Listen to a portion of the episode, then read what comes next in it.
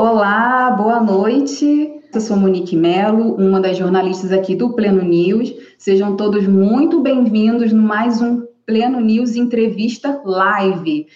E hoje nós vamos conversar sobre um assunto bem interessante que repercutiu bastante no último mês, nas últimas semanas, é sobre a neutralização de gênero, a neutralização da língua portuguesa. E a gente entrevistou o doutor Pablo Jamilke para o nosso portal do Pleno News, e foi uma matéria que teve uma boa repercussão, rendeu bastante, ficou entre as mais lidas durante alguns dias.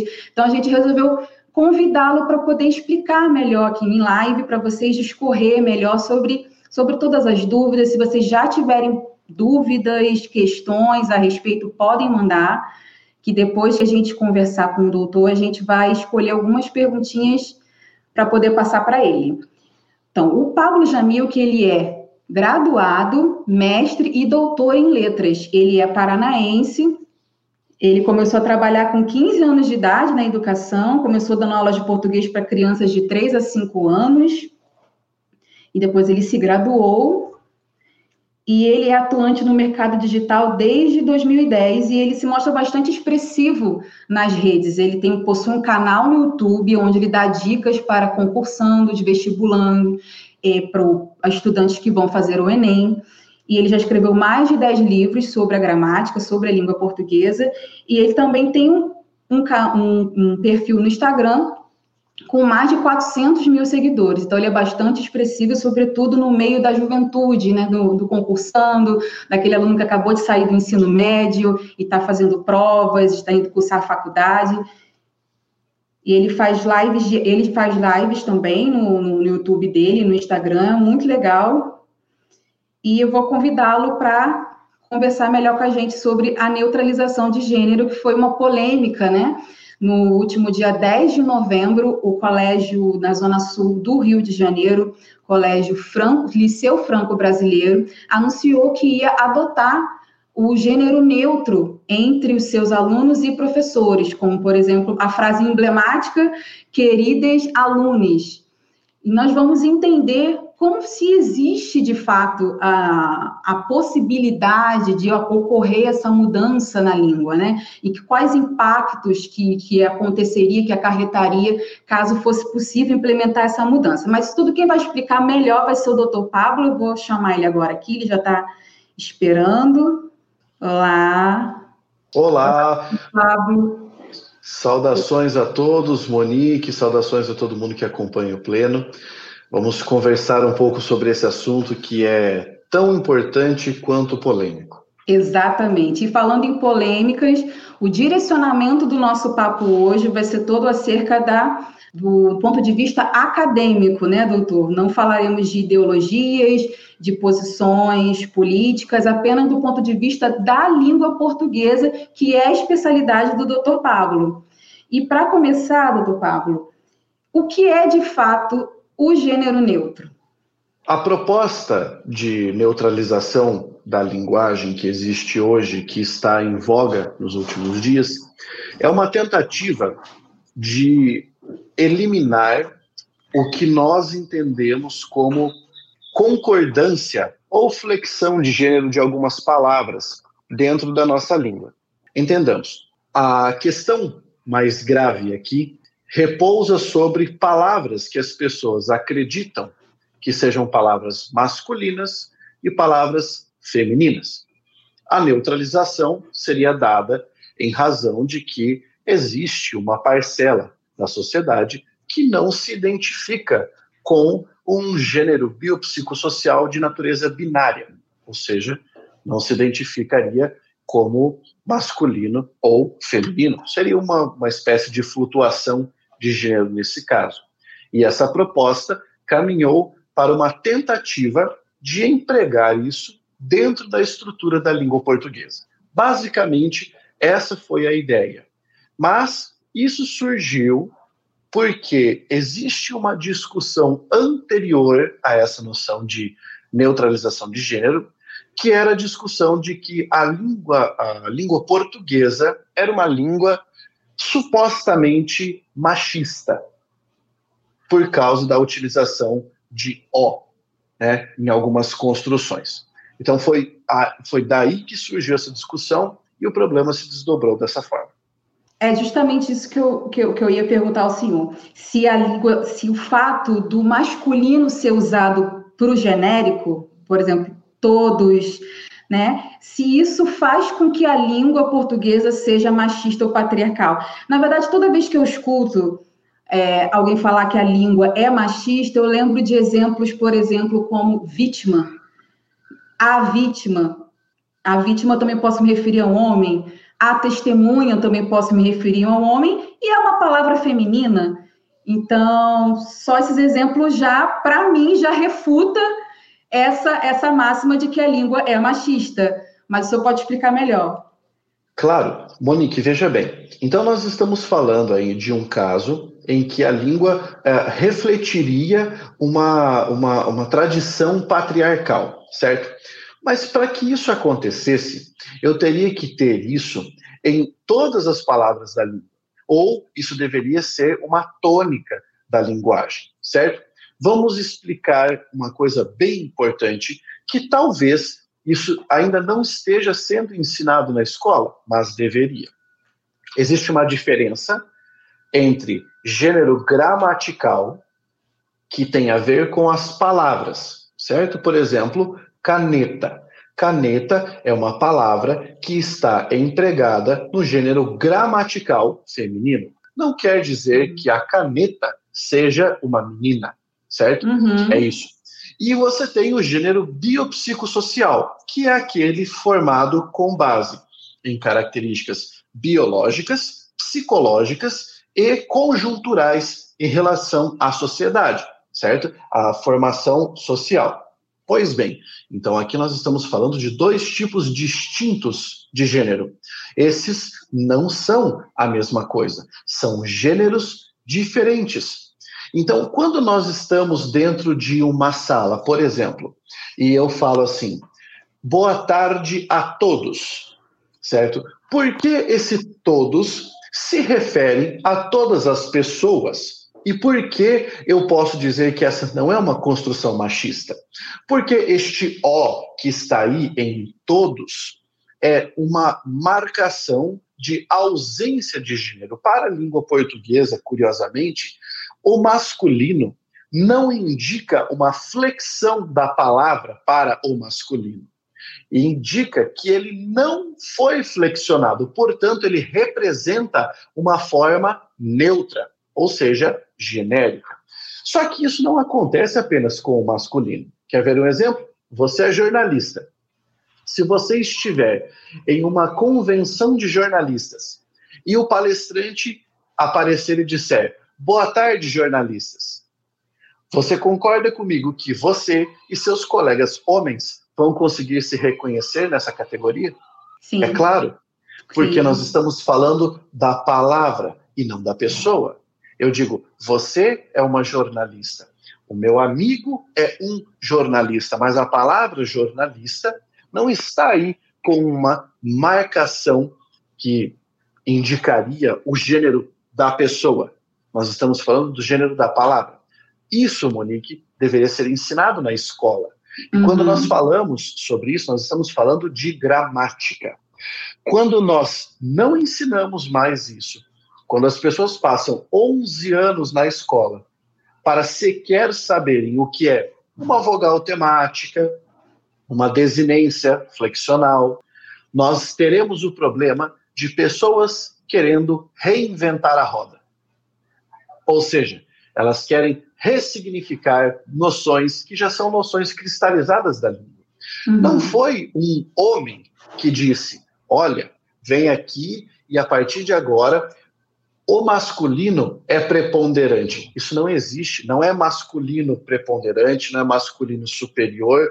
Significa que, na evolução da língua portuguesa, com base no latim, no grego, nas incursões árabes, no idioma do banto que nós tivemos na matriz africana, na própria incursão francesa que nós tivemos no século XIX, toda essa formação fez a nossa língua colar o que se chama de masculino gênero gramatical, por favor, na forma neutra.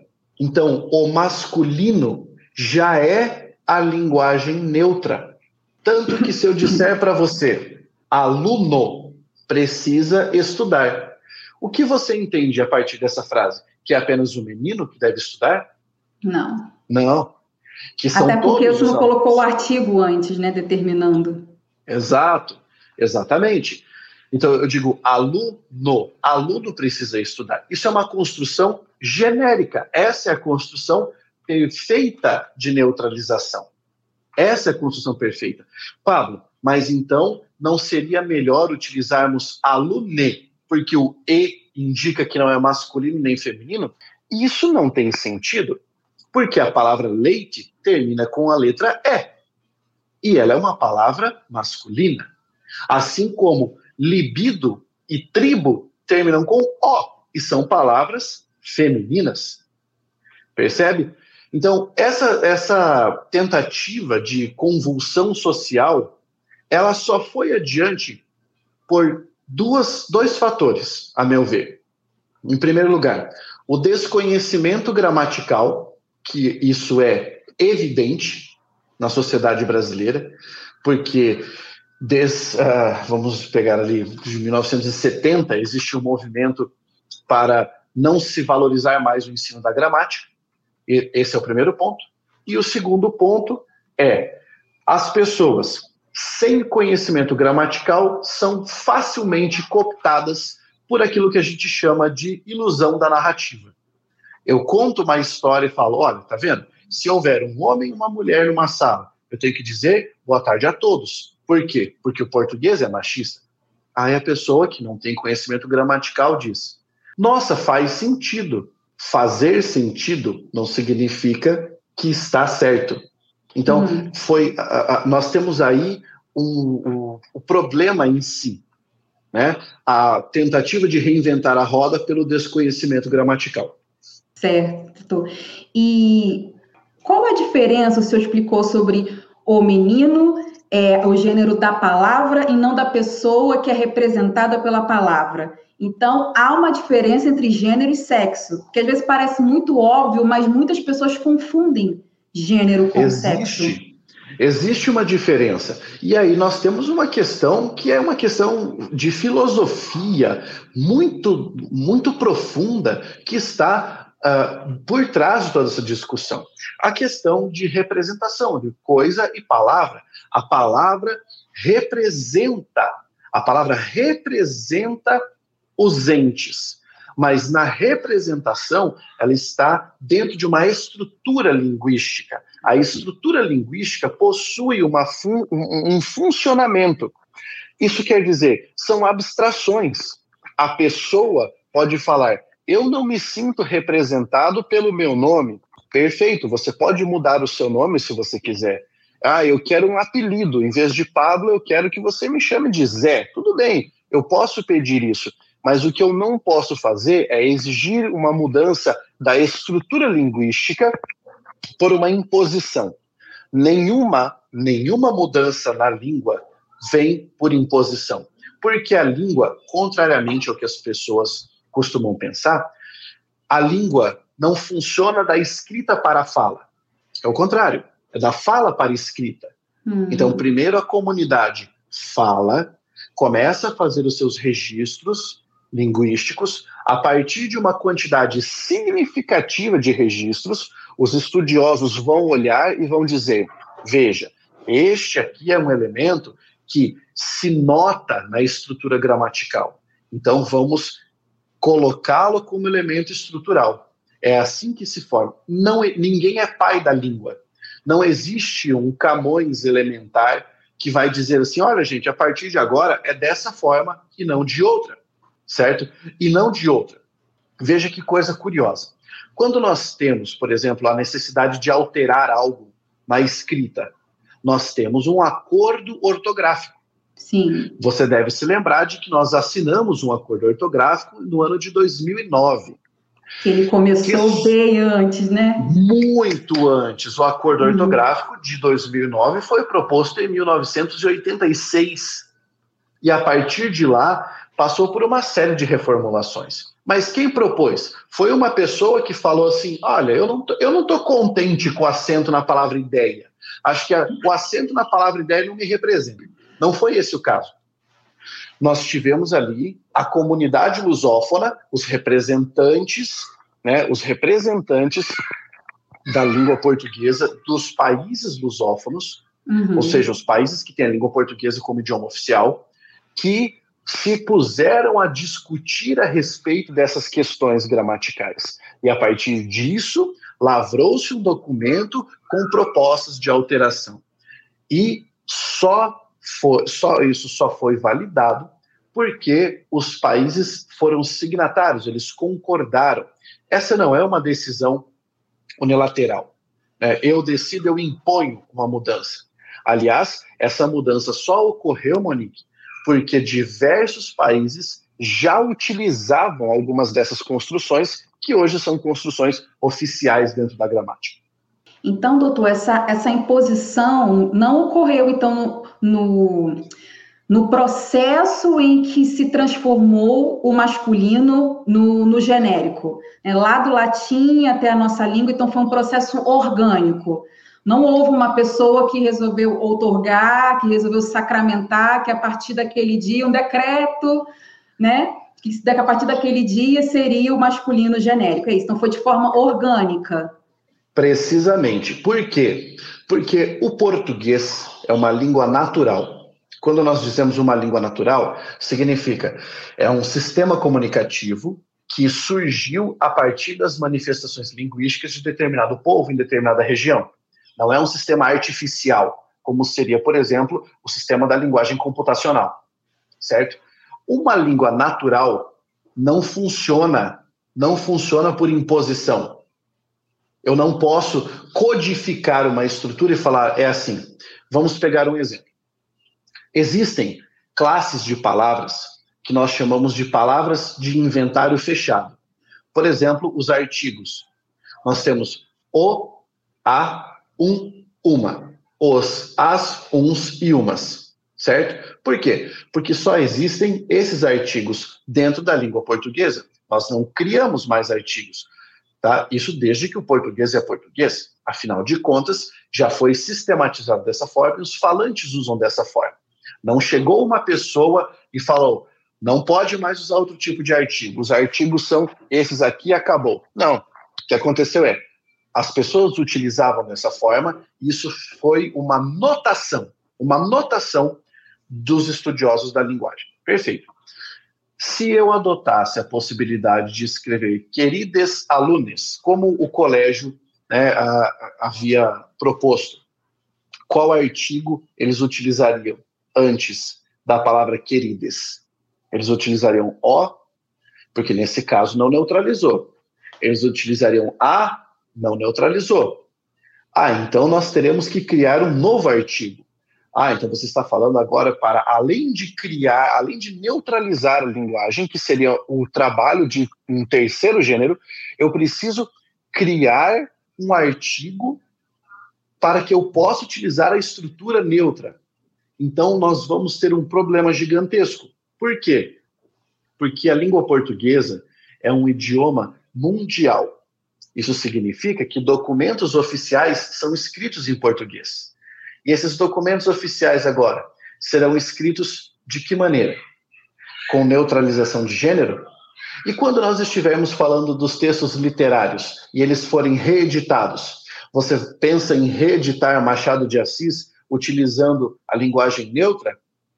As pessoas pensariam em reeditar Carlos Drummond de Andrade neutralizando o gênero das palavras? Porque essa é uma questão que deve ser levada em consideração. Não é só para eu escrever no Facebook ou no Twitter, ou simplesmente para utilizar uma, um afago comercial, como algumas marcas já começaram a fazer. Eu quero uhum. esse tipo de público, então agora eu vou utilizar essa linguagem. Não é apenas essa questão, são implicações mais severas são implicações científicas, são problemas que devem ser discutidos à luz da ciência, sobretudo da ciência gramatical, que também é uma ciência. É como se houvesse a intenção de globalizar uma linguagem que é de nicho. né? Uma espécie de Muito dialeto. Bem. Todos nós temos Isso. os nossos dialetos, os grupos com as suas idiosincrasias, né? Que tem a sua linguagem própria, predominante. Isso, você, você foi cirúrgica nesse ponto. Porque quando se fala em variação linguística, né, tanto que os defensores da neutralização de gênero usam o termo variação linguística para poder justificar. Nós temos a variação diatópica, que ela tem a ver com o lugar, nós temos a diacrônica, que tem a ver com o tempo, nós temos a diamésica, que tem a ver com o meio de comunicação, nós temos a diastrática, que tem a ver com o extrato social, e temos a diafásica, certo? Que tem a ver muito com o contexto. Tá, então isso seria uma forma de variação diastrática. Determinado extrato da sociedade utilizaria isso.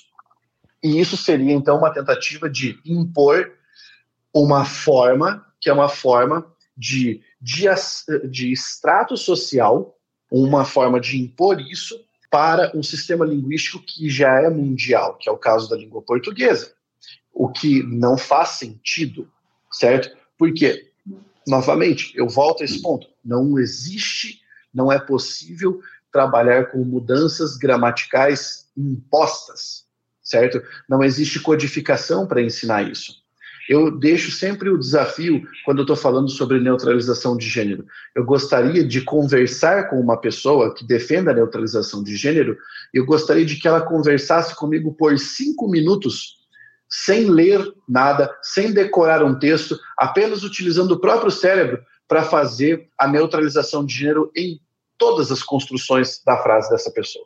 E sem travar a língua. E sem travar a língua. Assim, teria que ser preciso resetar o cérebro, né? Porque o nosso sistema cognitivo, que quem tem português como primeira língua, né, como língua mãe, já trabalha com um processamento de linguagem que é baseado em uma heurística, é uma ferramenta. E essa heurística é aprendida desde que nós estamos na barriga das nossas mães, lá no ventre das nossas mães. Você vai aprendendo né, a sequência de letras, a sequência de consoantes, como é que essas palavras se formam. De um dia para o outro você falar, agora mudou. Não funciona. Isso, inclusive, trava o nosso cérebro no momento de ler. Eu gostaria de ver muita gente tentar ler um texto com essa linguagem. Tentar ler já seria um desafio. Eu vou repetir uma pergunta que eu fiz assim lá no nosso portal, para eu explicar melhor aqui para quem está nos assistindo.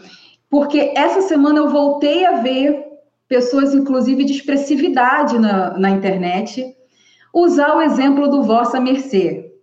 Uhum. Se, se, se recorda dessa pergunta. Que muitos argumentam que o Vossa Mercê virou o Vós Mercê, que virou você, e muitas vezes a gente, a gente fala ser. Que assim como houve essa mudança de uma palavra grande que se tornou menor e amplamente usada e, e correta, o você faz parte da norma culta, a neutralização de gênero poderia também se tornar normal daqui a alguns anos, assim como vossa mercê evoluiu para você. Existe essa comparação faz sentido, doutor? A evolução do vossa mercê é a mesma coisa que o queridos alunos? Não, não é a mesma coisa, não faz sentido. Nós temos no caso de vossa mercê um metaplasmo de variação diacrônica. Né? Você veja que nós também temos os nossos nomes científicos dentro da gramática.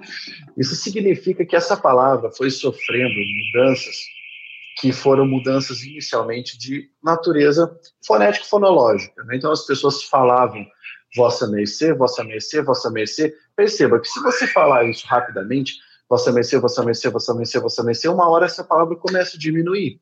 Nós temos que levar em consideração que isso tem a ver com a competência do falante. Uma pessoa fala, outra pessoa escuta, e como essa pessoa escuta, você não sabe. Talvez a palavra vossa mercê fosse desconhecida para a pessoa, e ela falou vossa mercê, outra entendeu você mercê, e aí depois falaram isso, entenderam vos mercê, e depois entenderam você, e foi essa transformação. Só que essa transformação, vamos lá, né? Eu costumo utilizar essa expressão, e, e assim, às vezes as pessoas ficam ofendidas, mas a língua portuguesa, as palavras não são pokémons. Não são. É, É, não, não é um Digimon, sabe? Que, que assim, a palavra, vossa, a expressão vossa mercê evolui para você. Não é assim, não é de um dia para o outro. Isso leva centenas de anos. E como eu falei, não havia uma pessoa ou um grupo dizendo não é para falar vossa mercê, porque vossa mercê é ofensivo. É para falar você. Não havia isso. Isso foi um processo natural, assim como fenestra, que veio de finestra, se transformou em fresta. E perceba, é uma evolução natural da língua. Isso tem uma motivação, mas é uma motivação baseada na fala. Essa é uma motivação baseada na competência do falante, nos registros. Ou assim, não foi de um dia para o outro que se viu alguém escrever você em vez de vossa mercê. Isso durou centenas de anos. Então, não, não é dessa maneira. Essa comparação, além de ser infeliz, é uma comparação de baixo nível. Por que ela é uma comparação de baixo nível? Porque essa é uma comparação falaciosa.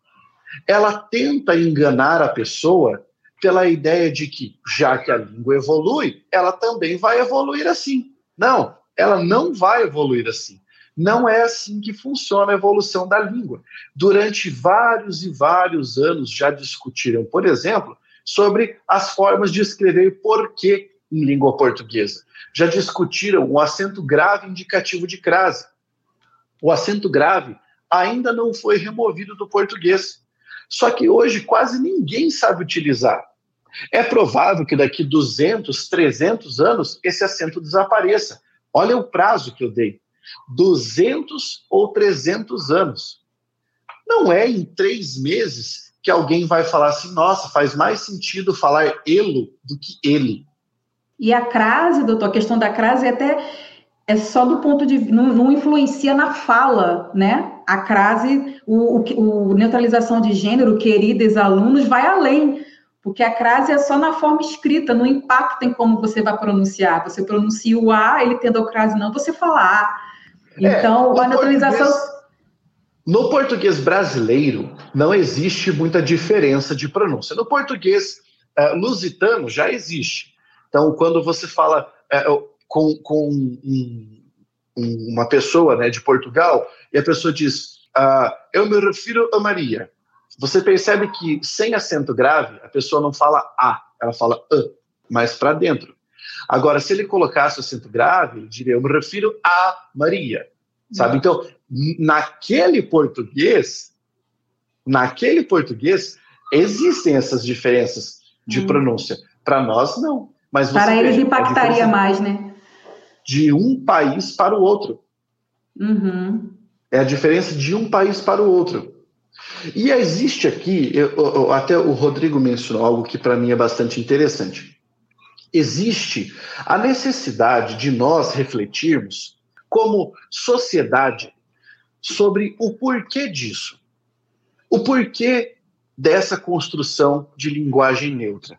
Existem dois casos aqui que nós devemos refletir.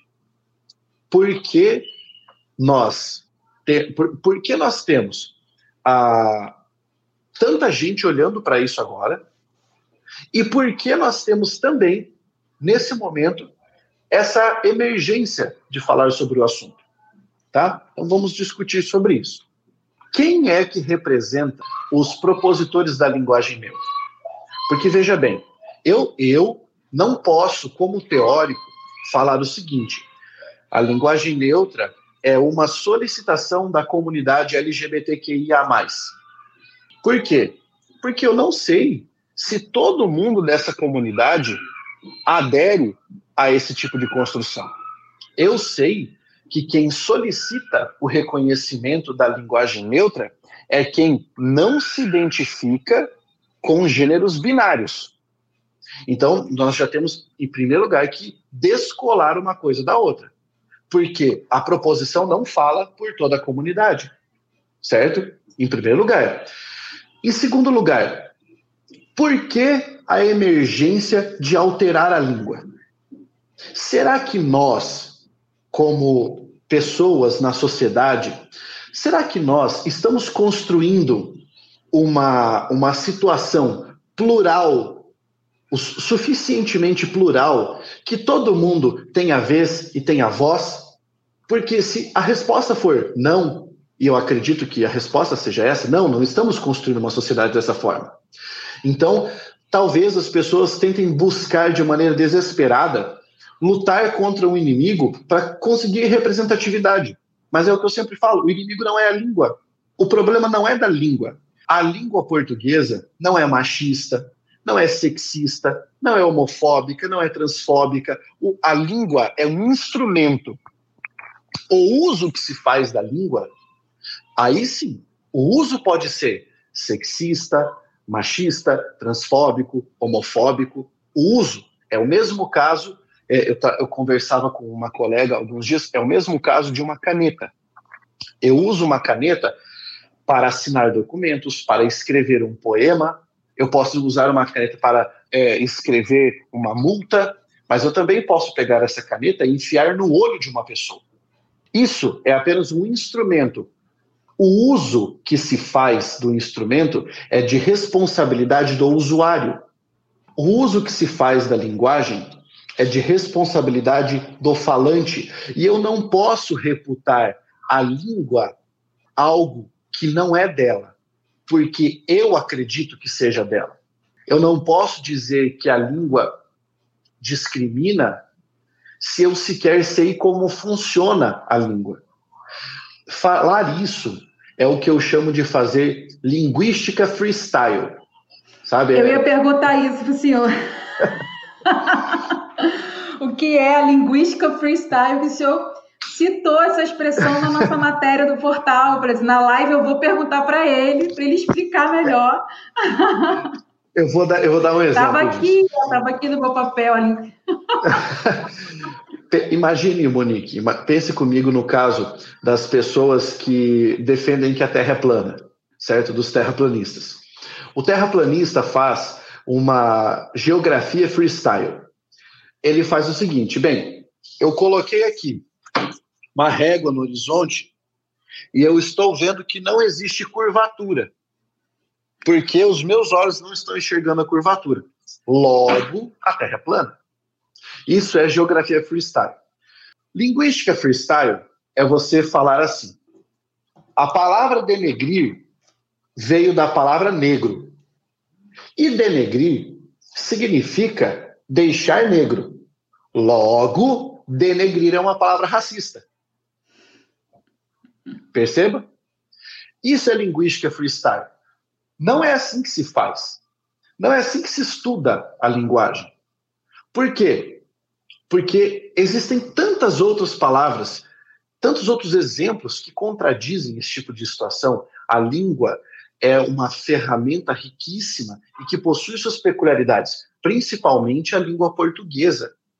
Não se pode querer arbitrar sobre o sistema inteiro citando duas ou três palavras. Eu, como cientista da língua, acredito que a história da neutralização de gênero na língua portuguesa no Brasil vai ser igual foi a tentativa de criar um pronome neutro no sueco, né? Uh, que, que foi o seguinte: em 1960 tentaram criar uma forma, um pronome.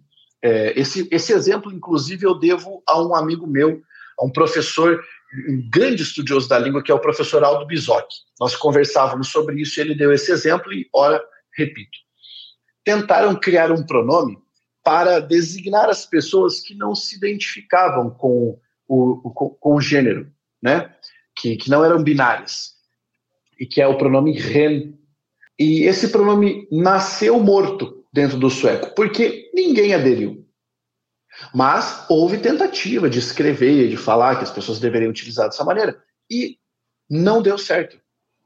Por quê? Justamente por causa daquela ideia de, de imposição.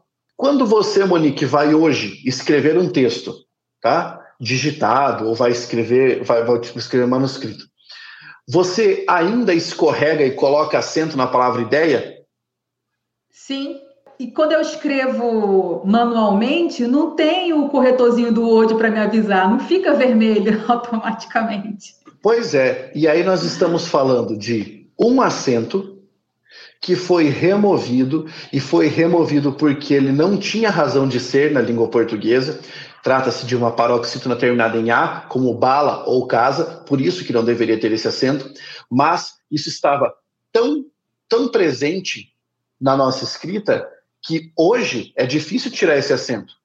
Depois de quase, vamos pegar aí, 11 anos de necessidade de tirar o acento. Depois de 11 anos, as pessoas ainda colocam esse acento. Teimosamente colocam esse acento. Isso foi um exemplo de imposição, de alteração, mas uma alteração que se fazia necessária, justificada. Agora, imagine uma alteração que vai mexer em toda a estrutura de concordância de uma frase. Então, nós vamos realfabetizar as pessoas? Pense comigo, porque o Brasil não é formado apenas por jovens que estão lá mexendo na rede social e que podem gravar os seus vídeos no YouTube, no TikTok e fazer dancinha. Não são apenas essas pessoas.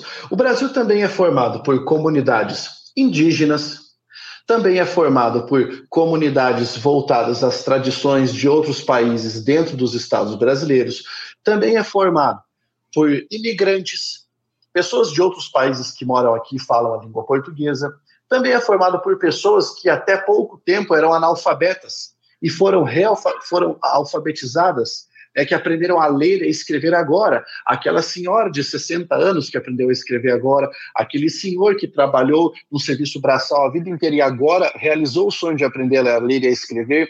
Então, quer dizer que essas pessoas também vão ter que começar a utilizar a letra E no meio das palavras, simplesmente porque nós precisamos agora utilizar uma linguagem que não faça distinção de gênero binário, que temos que criar um, um terceiro gênero para ser um gênero gramatical, para que não corra um risco de confundi-lo com o gênero biopsicossocial? Será que não seria mais fácil simplesmente estudar essa questão e entender que essa é uma questão na qual não se deve mexer estruturalmente falando, porque na língua portuguesa já existe a forma neutra. Uhum, sim. Sem contar, né, doutor, que o Brasil não é do tamanho da Suécia. É um país continental enorme, né? Tem várias, tem várias pequenas linguagens, línguas portuguesas dentro do país, né? Imagina Exatamente. mexer com toda essa estrutura. Exatamente. Né? E quais os impactos? Porque assim, eu as, as estatísticas atuais dizem, ao, ao último, o último dado do, do Ministério da Educação é que atualmente por volta de 15% da população possui dislexia. Desses 15%, 7% são crianças. Imagine esse impacto, o impacto dessa mudança, sobretudo nessas crianças. Pois é. Temos que considerar também, né, as, porque você mencionou as crianças que têm dislexia, mas nós também temos que considerar as crianças que têm disgrafia, porque é um problema que pode estar, né, pode estar associado e que, aliás, que pode ser impactado por essa mesma questão, por essa mesma questão. Então, é, eu vou propor uma alteração na forma de registrar, na forma de se fazer concordância, na forma de identificar gêneros dentro das sentenças. Eu vou propor isso e as outras pessoas serão impactadas. Eu tenho mais um desafio. Esse desafio agora é como explicar para uma criança que estava batalhando para entender masculino e feminino, para falar o carro amarelo, a casa amarela, que agora ele também vai ter que aprender a falar e menine bonite. O senhor falou espanhol praticamente. Né? Pois é, e no lugar de o, né? O menino bonito, na forma neutra, seria e menine bonite.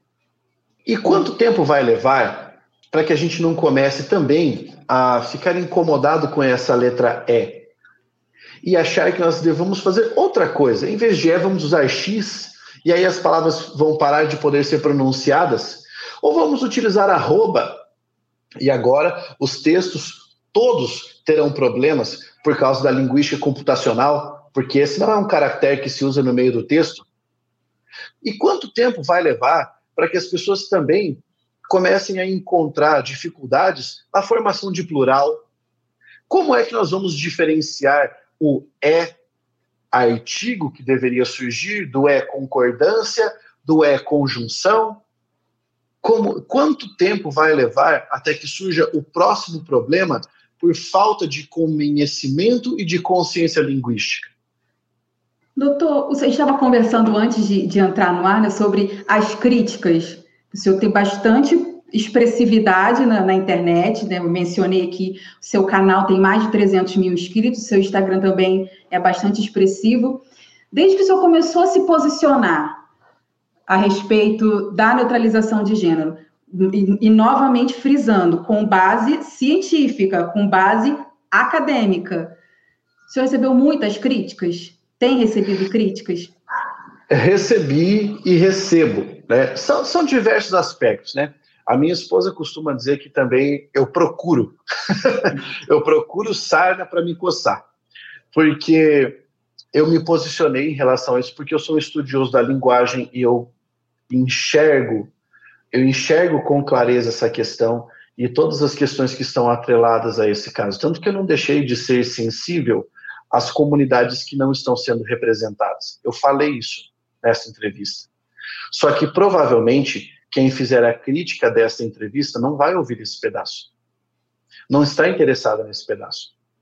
Quando eu posto algum vídeo sobre isso, geralmente eu recebo a crítica do tipo: é uma pessoa jovem, essa pessoa não entendeu o que a proposta está querendo dizer, essa, esse cara é todo tatuado, então ele não sabe o que ele está falando ele usa brinco, então ele não pode saber o que ele está falando, sabe? Eu recebo esse tipo de, de, de, crítica de, dos seguidores comuns, eu recebo esse tipo de, de, de crítica de professores, sabe? É, mas assim, eu teria dois posicionamentos apenas. Um deles seria é, ficar triste com as críticas e tentar ou refutar as pessoas, ou enfim, parar de falar sobre isso. E o segundo posicionamento é considerar que cada um tem suas dores, né, as pessoas falam daquilo que o coração está cheio e continuar o meu trabalho, porque o meu compromisso é o meu, o meu compromisso é com a língua, é com o fato de me preocupar que nós vivemos num país em que ainda existem milhões de analfabetos e mais ainda analfabetos funcionais, pessoas que sequer descobriram o prazer de uma leitura é, fruitiva qualquer que seja, pessoas que não sabem interpretar um texto que está escrito e entram em brigas é, gigantescas porque simplesmente não conseguem se acertar do ponto de vista linguístico. Então a minha preocupação é essa. Se nós não conseguirmos nos entender linguisticamente falando, nós não chegaremos a lugar algum como humanidade. A comunicação é a chave para a evolução. E a, o principal ponto de qualquer um que queira dominar um povo é fazer com que esse povo não se entenda. Se as pessoas não se entenderem, elas viverão em beligerância, elas viverão brigando. E o único ponto que pode nos unir, nesse caso, é a linguagem. Por isso, nós devemos ter um compromisso com a linguagem e com a língua. E ainda que a, a intenção por trás disso tudo seja a inclusão, talvez, o, o resultado pode ser totalmente oposto, né? O que já, a gente já tem visto por aí, né? Nas redes sociais, tá havendo pois é. divisão. É. Pois é. O que acontece? É, nós temos, de um lado, quem pede a, a neutralização de gênero, e aí talvez sem entender as questões linguísticas que isso envolveria, a pessoa fala do próprio ponto de vista, Sim. e do outro lado você tem a pessoa que se revolta com isso. Ela se revolta e começa a xingar a pessoa de diversos nomes, e começa a, a militar contra isso. Mas não é essa a questão. Nós temos que debater, debater para chegar a algum lugar. Então, é, essa proposta, que é uma proposta que tem por trás a ideia de inclusão, de trazer mais igualdade, ela está sendo um gigantesco tiro no pé, porque está dividindo ainda mais a sociedade. As pessoas estão se ofendendo nas redes sociais, as pessoas estão quase querendo sair no braço, partindo para a barbárie. Não é esse o caminho. O caminho é sentar, ler, estudar e chegar a uma resolução do ponto de vista da lucidez.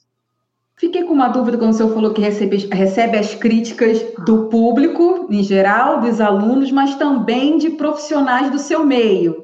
Profissionais uhum. também que têm, digamos, o mesmo entendimento que o senhor tem sobre a língua portuguesa. A explicação que o senhor deu hoje para mim aqui na live, para mim é como 2 mais 2 é igual a 4. Eu não vejo outra forma, não vejo como refutar as razões que o senhor, o senhor deu hoje aqui para gente. Esses seus colegas de profissão, quando lhe criticam, com base em quê? Basicamente, o argumento de quem fala uh, favoravelmente a essa ideia, a, a, ideia de neutralização do gênero, uh, parte do pressuposto de que a variação linguística, como um fenômeno social, pode justificar a neutralização de gênero. Uhum. E também são pessoas que têm certa aversão à gramática. Por incrível que pareça, muitas pessoas que são formadas em letras não gostam de estudar gramática. E existe um lugar especial para essas pessoas. O lugar especial é um lugar dentro da teoria, dentro da comunidade. Existe uma comunidade é, que segue alguns autores, e esses autores são uh, uh, eles rechaçam o ensino da gramática, porque a gramática seria uma espécie de roupa velha, essa gramática seria algo descartável, sabe? Então, é, para essas pessoas é fácil fazer esse tipo de, de crítica, porque a pessoa simplesmente diz para você que a gramática não serve para nada, a gramática não serve para ensinar a língua certo? E que nós devemos nos basear em outras construções para pensar a respeito da linguagem. Então, é fácil para a pessoa fazer uma crítica é, com base nisso, porque ela sequer leva em consideração que a língua seja uma estrutura. Certo.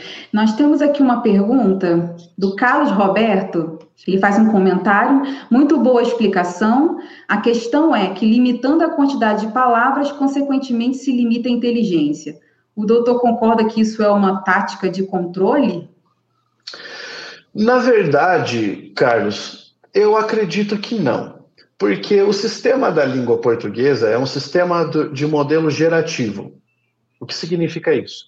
Você tem finitas regras que produzem infinitos enunciados, finitas palavras que produzem infinitos, uh, infinitos uh, enunciados.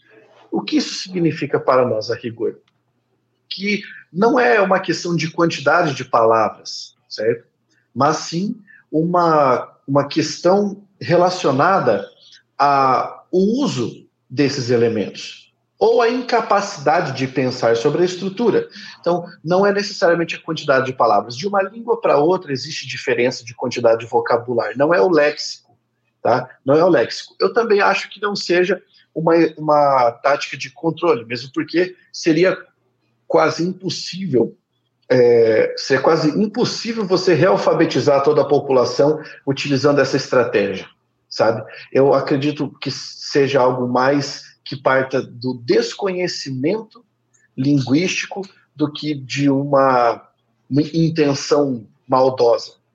Doutor, rapidinho, só mais um comentário aqui que eu acho interessante, de repente... Sou... Fica à vontade.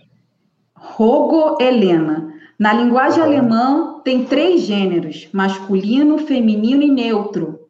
Exemplo. Das Mädchen, das é. Kindchen e das Fräulein. Isso, isso mesmo. É porque a língua alemã, ela faz parte de outro entroncamento, né? Não é do entroncamento latino. Nós não temos entroncamento latino. Lembrando que o latim tinha uma forma neutra, certo? Agora, o que acontece? É, a, o exemplo que foi citado aqui é um exemplo interessante, porque como é que você identifica que uma palavra é masculina, feminina ou neutra em alemão? Isso só quem estudou alemão pode dizer. Você decora. Você decora que uma palavra é masculina, feminina ou neutra.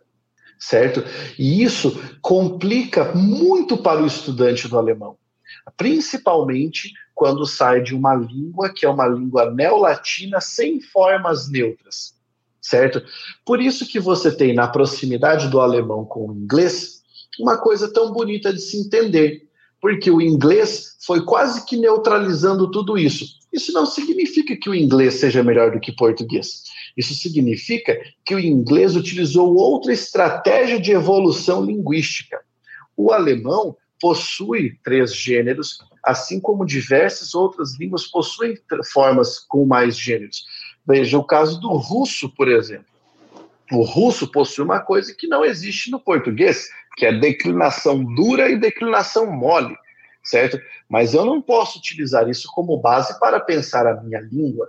Afinal de contas, peça para um alemão falar português, ele vai sofrer demais.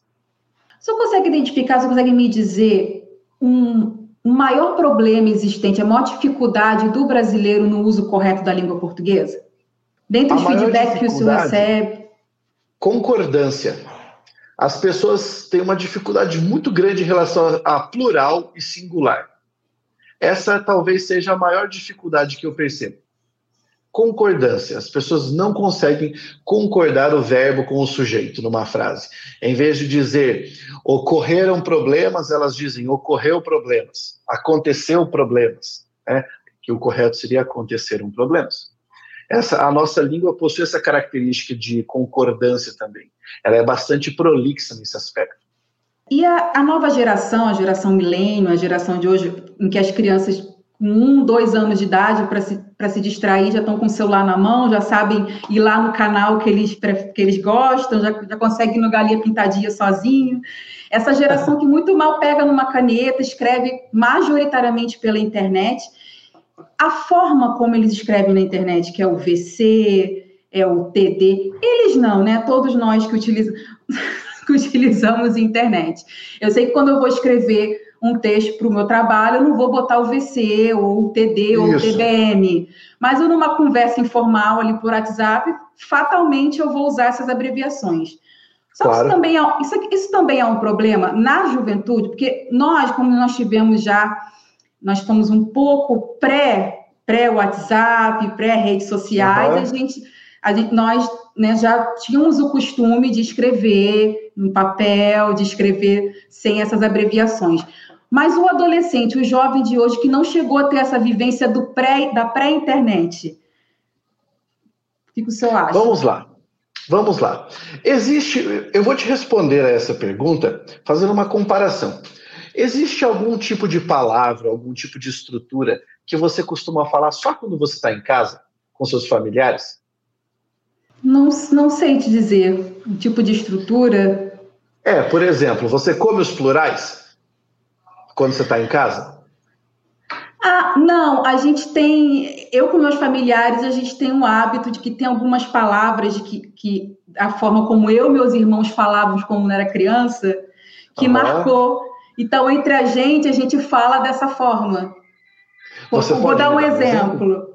Posso. Eu, quando era criança, não sei porquê, eu chamava mortadela de matilenta. Então, até hoje, o meu pai, quando ele vai falar de mortadela comigo, ele fala matilenta para me zoar, para brincar comigo. E é. aí, nesse caso, vocês formaram uma microcomunidade linguística em que a palavra matilenta é um correspondente direto de mortadela e pode fazer mais sentido para você falar matilenta do que mortadela entre eles, certo? Certo. Essa é uma comunidade linguística, é uma, é, é uma, uma forma de você utilizar o léxico em determinada situação social. A mesma coisa acontece com, esses, com, com essa geração. Nós escrevemos PQ, VC, TBM, etc., em situações em que é menos necessário utilizar um grau mais formal de linguagem, certo? Nós estamos com o que eu chamo de sintaxe frouxa. Nós utilizamos ali a língua de uma forma mais livre, correto? Quando nós temos que escrever uma situação mais formal, nós utilizamos então todos os S's e R's. Isso é ser poliglota dentro da própria língua. Todo falante deve saber isso. Em que situação social ele está? Em que momento eu posso utilizar uma gíria? Ou eu posso comer os plurais? Ou eu posso utilizar essas formas abreviadas, esse internetês? Enquanto nós não tivermos um salto qualitativo dentro da nossa língua e que as pessoas não passarem a utilizar massivamente em situações formais, estruturas como VC, TBM e tudo mais, nós teremos um, uma, um momento de distinção vocabular. Um caso mais formal, um registro. Um caso menos formal, outro registro. E essas formas vão dialogando até que uma passe para outra, de acordo com o passar dos anos. Agora você me diz, isso é um problema? Respondo, não sei. Eu não sei até que ponto isso é um problema, porque assim evolui a língua. Nós, gramáticos, pessoas mais velhas, nós somos as forças centrípetas da linguagem. Nós queremos que a língua continue do jeito que ela é.